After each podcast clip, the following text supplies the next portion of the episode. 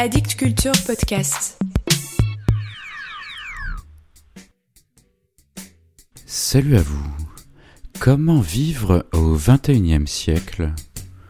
En commençant la semaine par mort à la poésie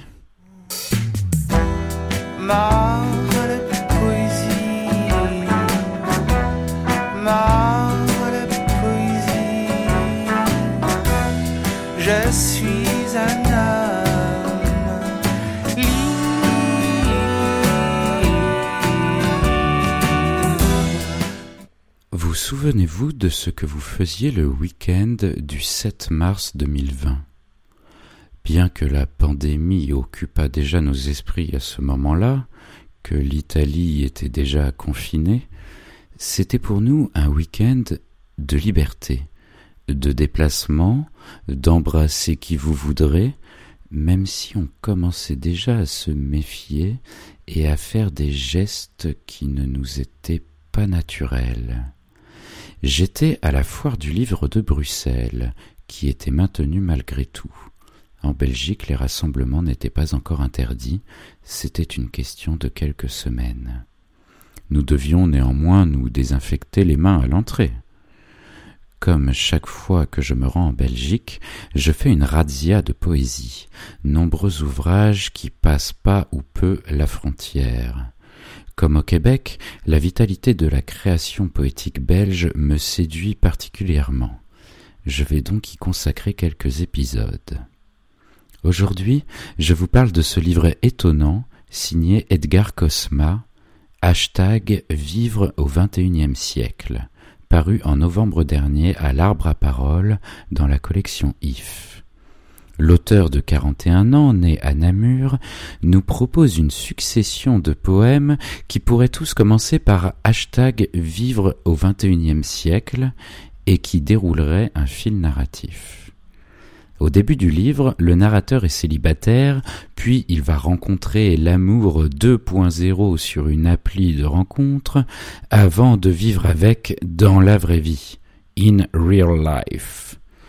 L'ensemble du livre fait référence à nos nouvelles façons de communiquer, de consommer, d'imaginer l'ensemble et le solitaire.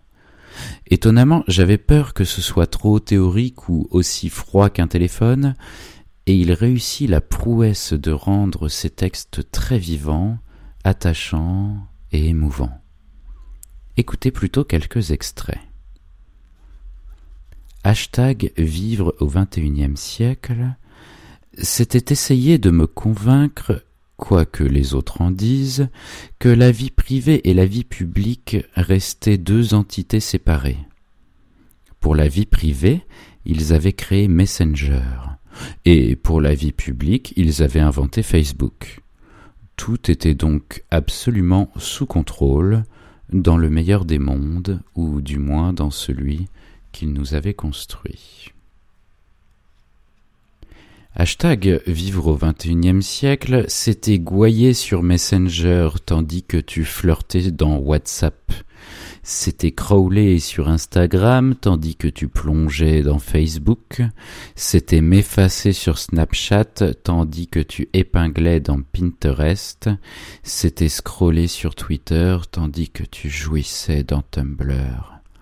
C'était la possibilité d'être partout et tout le temps mais bien trop rarement actualisé dans le même data center.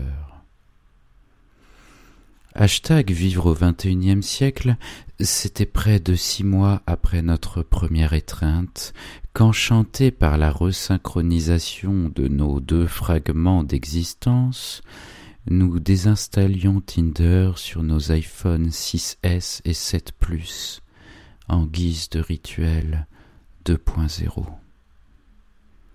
hashtag vivre au XXIe siècle, c'était regarder l'image de ta façade dans Google Street.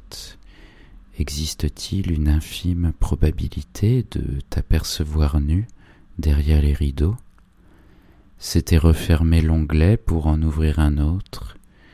C'était venir chez toi dans le monde des rues et avenues sans penser qu'il existe une infime probabilité de t'apercevoir nu derrière les rideaux.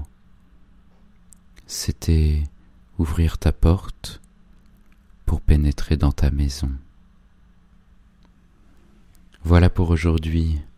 Ouvrez des portes, pénétrez des maisons. La poésie est morte. Vive la poésie.